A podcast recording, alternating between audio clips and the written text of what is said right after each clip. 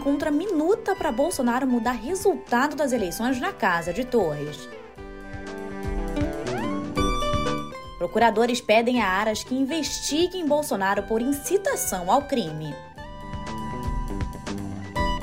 E Lula diz que GLO em Brasília resultaria em golpe.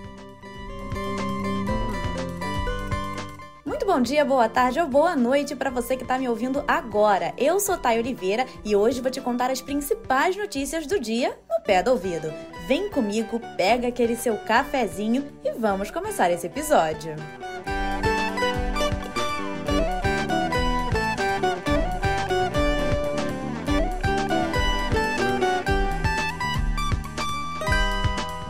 Polícia Federal encontrou na casa do ex-ministro da Justiça, Anderson Torres, a minuta de um decreto que permitiria ao então presidente Jair Bolsonaro estabelecer estado de defesa e intervir no Tribunal Superior Eleitoral. Inconstitucional, a medida permitiria a Bolsonaro reverter a derrota para o presidente Luiz Inácio da Silva no segundo turno das eleições de outubro. Torres, que está nos Estados Unidos e havia assumido a Secretaria de Segurança do DF, teve a prisão decretada pelo STF por suspeita de omissão e conivência com os atos terroristas do último dia 8. A minuta estava dentro de um armário na casa de Torres em Brasília e foi achada durante uma operação de busca feita pela PF. Os investigadores querem saber as circunstâncias em que foi elaborada. Pelo texto, estima-se que tenha sido escrita após o segundo turno, quando a derrota de Bolsonaro já estava confirmada.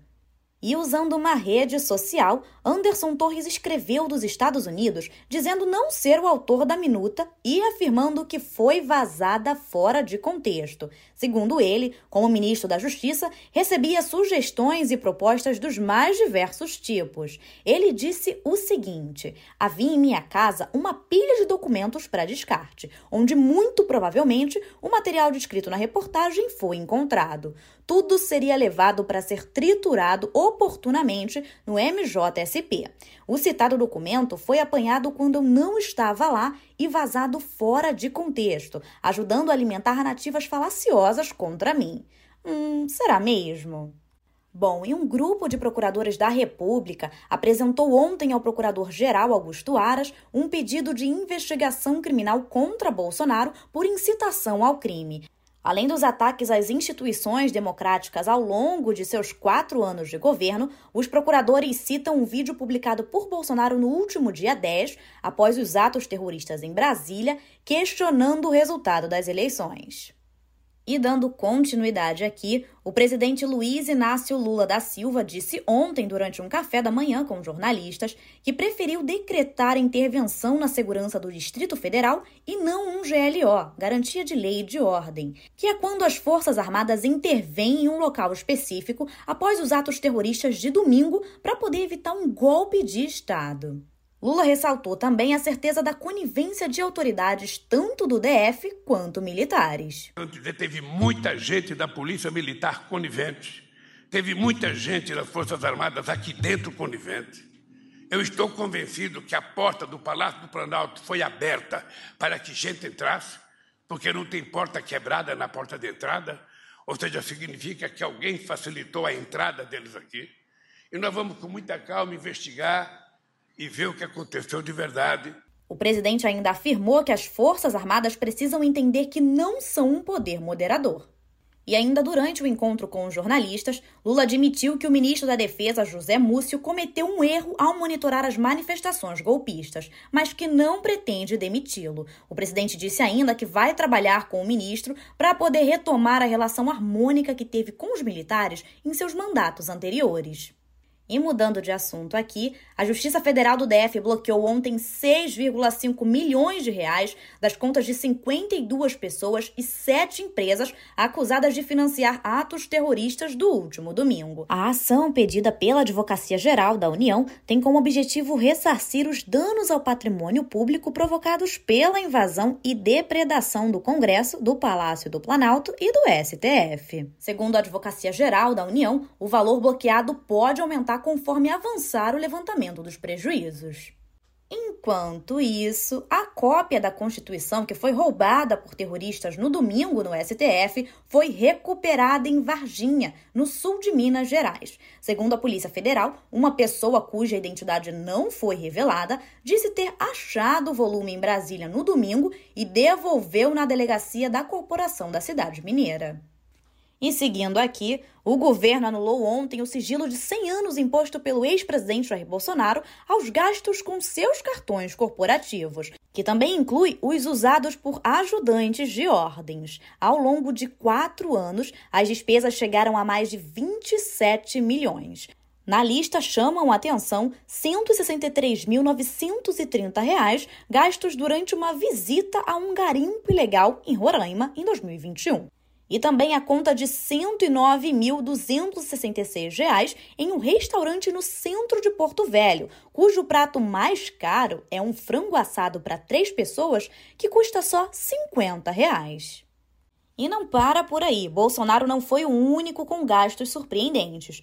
O motorista da presidência, Alexandre Silva Almeida, gastou com o cartão corporativo 62 mil reais em um único dia na lanchonete Tony e Thaís, em São Paulo. Foram seis notas fiscais de 9.500 e uma de 5.206.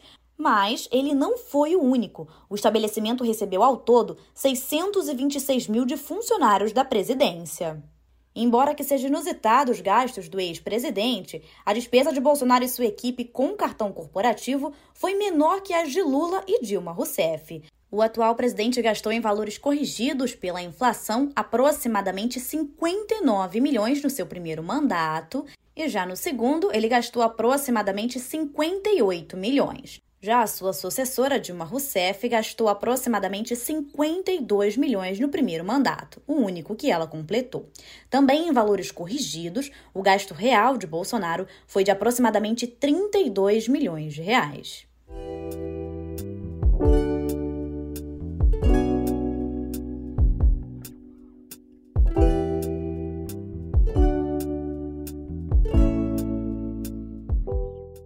Sindicato dos Produtores da América divulgou ontem a lista dos 20 filmes indicados em seu prêmio anual, 10 em live action e 10 em animação.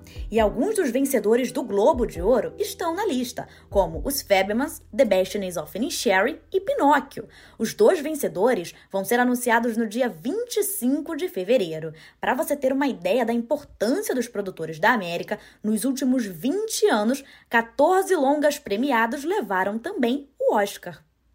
E agora, mudando de assunto aqui, Bom, é bem difícil a gente ver uma adaptação para o cinema ou para a TV de videogames de sucesso que dão certo, né? Mas The Last of Us, que estreia nesse domingo às 10 horas na HBO, é a mais recente tentativa de romper essa maldição, ao ponto de que a HBO abriu o sinal para a exibição do piloto. Um dos trunfos da nova série é o fato do jogo lançado em 2013 ter como ponto forte um roteiro bem sólido, focado na relação de um homem amargurado, interpretado por Pedro Pascal, de Game of Thrones, com uma adolescente interpretada por Bella Ramsey, também de Game of Thrones, que tem nas veias a possível salvação da humanidade após uma pandemia que acabou com a civilização. Bom, e o questionamento que fica é: será que vai ser o início de uma nova era para as adaptações ou mais um fiasco? Isso a gente só vai saber no domingo. E seguindo aqui, o governo do Reino Unido negou ontem que pretendia devolver para a Grécia os mármores de Peternon, um dos mais célebres itens do acervo do Museu Britânico. Na semana passada, a imprensa noticiou que havia negociações pelo menos para um empréstimo das peças. Porém, Londres alega que os mármores foram comprados legalmente em 1802 pelo Lord Elgin, um diplomata britânico, enquanto a Grécia afirma que eles o pilhou, aproveitando a dominação no Império Otomano sobre o país. Nos últimos anos, as nações que foram alvo do colonialismo europeu têm aumentado a pressão para a devolução de peças no valor histórico e cultural. E agora uma notícia triste. Morreu aos 54 anos Lisa Mary Presley, filha de Elvis Presley a cantora faleceu após ser levada às pressas para o hospital com uma parada cardíaca. No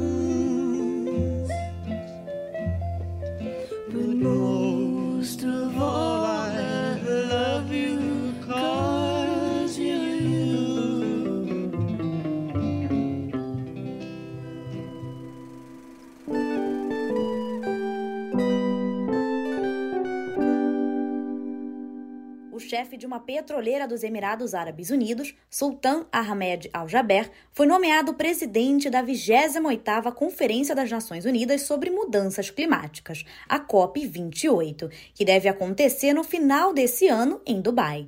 Essa vai ser a primeira vez que o presidente de uma empresa assume a liderança de uma COP. Ambientalistas criticaram a indicação, citando a ameaça de lobistas dos combustíveis fósseis nas negociações, que inclusive aumentaram suas presenças em 25% na COP 27, isso em relação à COP 26. Enquanto isso, um artigo da revista científica Science, divulgado ontem, mostrou que a gigante do petróleo, ExxonMobil, produziu uma série de documentos internos entre 1977 e 2003 que previam o aquecimento global, enquanto dava declarações contraditórias sobre o tema.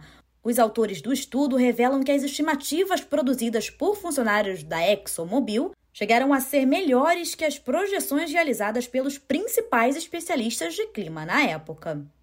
E agora, saindo do petróleo direto para o espaço, o satélite TESS da NASA encontrou um novo planeta que pode ser habitável. Chamado de TOI 700, o corpo celeste está a 100 anos-luz da Terra, na constelação de Dourado.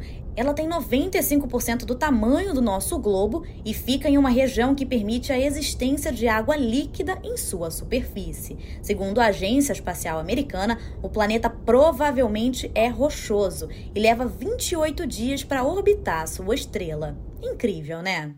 E dando continuidade aqui, um estudo publicado pela Nature Medicine aponta resultados positivos em testes inéditos com pâncreas artificial no tratamento de diabetes tipo 2. O equipamento tem um sensor de glicose ligado a um reservatório de insulina anexado ao corpo, que libera automaticamente a quantidade necessária da substância ao paciente, conforme calculado por um algoritmo. As pessoas que utilizaram o dispositivo tiveram o dobro de tempo com os níveis de glicose adequados isso comparado ao tratamento padrão, além de ter o tempo com as altas taxas de açúcar reduzido pela metade.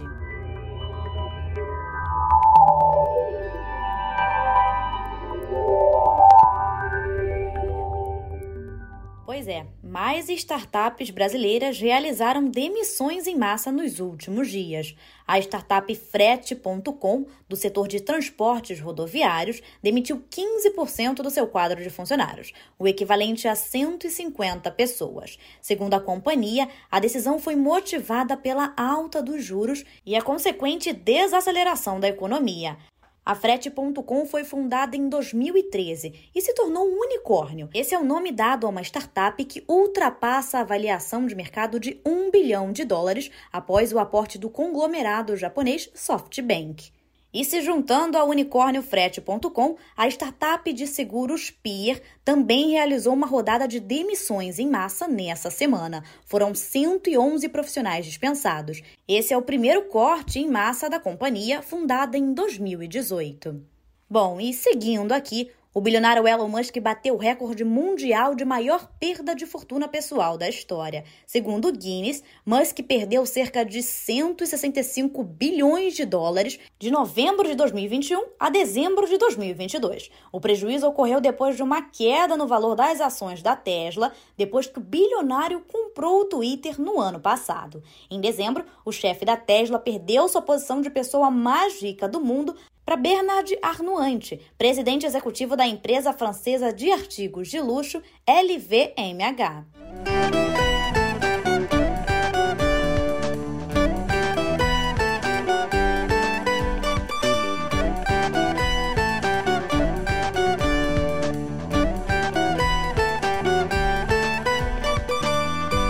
Hoje é só. Eu vou ficando por aqui, tá? Mais uma vez foi um prazer te contar as principais notícias do dia no pé do ouvido. Tenha um ótimo final de semana, beijinhos e até o próximo episódio.